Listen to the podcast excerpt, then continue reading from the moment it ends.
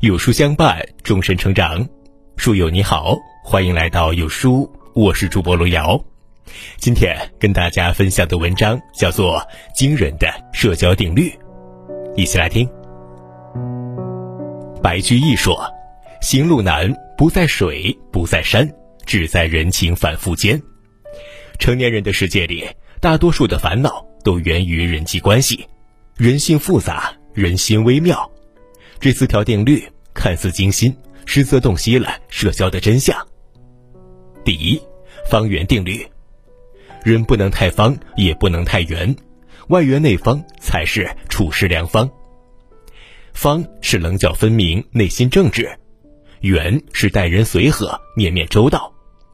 一个人如果过于方正刚硬，只会是四处碰壁，吃尽苦头；反之呢，太过圆滑，谁也不得罪，就会丢失了本心，失去底线。外圆内方，方为骨，圆为表，才是处事的大智慧。就像是被誉为清华终身校长的梅贻琦，他遇事从不专断蛮横，而是尊重教授和学生的意见，择善而从之。学校开会时，他从不干涉别人的发言，有时候呢，甚至还给别人倒一倒茶水，这是他的圆。可他心中也有自己的坚守，环境再艰苦，他都秉持着严谨严格的管理原则。有的学生有一门课考了五十九点五分。需要延迟毕业、留校重修，找他求情，他却不准。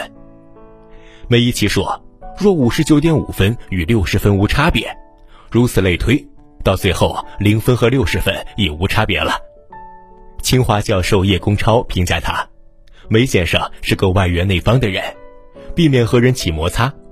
可是他不愿意做的事情，骂他打他，他照样还是不做的。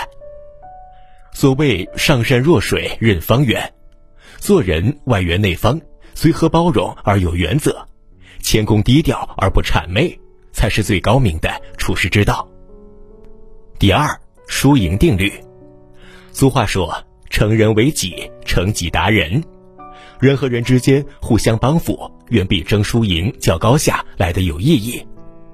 因为呢，利人就是利己，为别人搭桥就是给自己铺路，而相互为难、勾心斗角。即便你赢了，其实也是输了。就像一个竹篓里的螃蟹，下面的螃蟹就会拼命的拉扯上面的螃蟹，哪怕你一时站在上面，马上也会被拉下来，到最后谁也上不去。最好的相处模式，应该就像管仲、鲍叔牙、公子小白一样，彼此欣赏，互相成全。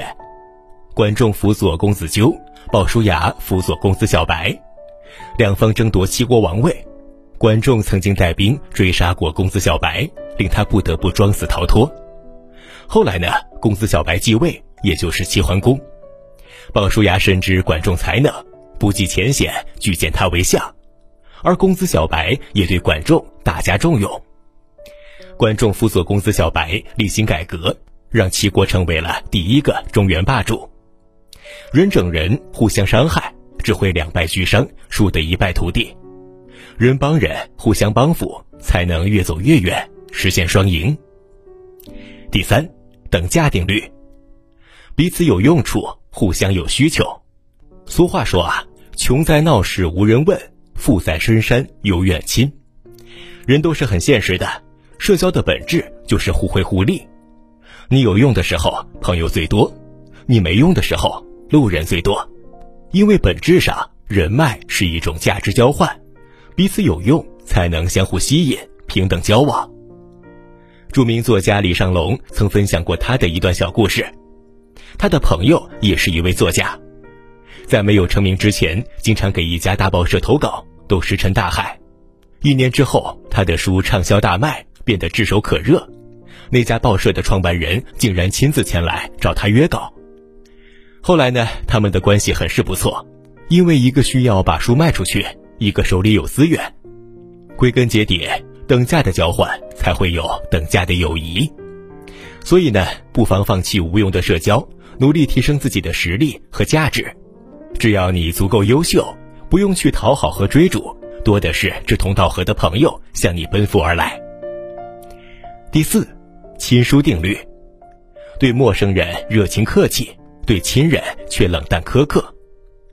一书说过，人们日常所犯的最大的错误是对陌生人太客气，而对亲密的人太苛刻。因为你知道，对外人不客气，他们会离开你，伤害你；如果在亲人面前发脾气，会得到谅解，甚至还会被反过来关心。所以啊，我们总是对外人和颜悦色，对亲人却随心所欲。可是你要明白，关系越亲近，对你越包容，才更值得你珍惜。史铁生双腿瘫痪后，曾常常向母亲发脾气，说很难听的话。母亲因此伤心难过，却丝毫没有怨言，依旧劳心劳力地照顾他。直到母亲因为肝癌去世，史铁生才后悔不已。可那时候已经来不及了。常言道：“良言一句三冬暖，恶语伤人六月寒。”对亲近的人口不择言，毫无顾忌，是最锋利的武器。再亲的人，你不需在乎和珍惜，攒够了失望也会离开的。所以，无论什么时候，都要把自己最好的情绪留给最亲近的人，在外客气，在家和气，知远近，明亲疏。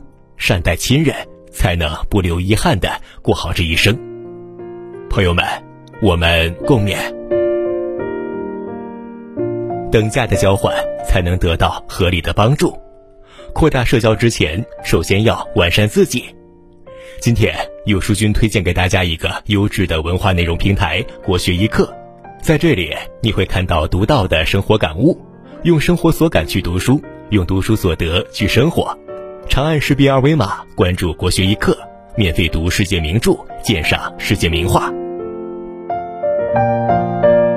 好了，今天的文章到这里就跟大家分享结束了。如果你喜欢今天的文章，或者有自己的想法或见解，欢迎在文末留言区和有书君留言互动。想每天及时收听有书的暖心好文，欢迎您在文末点亮再看。觉得有书的文章还不错，也欢迎分享到朋友圈。欢迎将有书公众号推荐给朋友们，这就是对有书君最大的支持了。明天同一时间，我们不见不散，拜拜。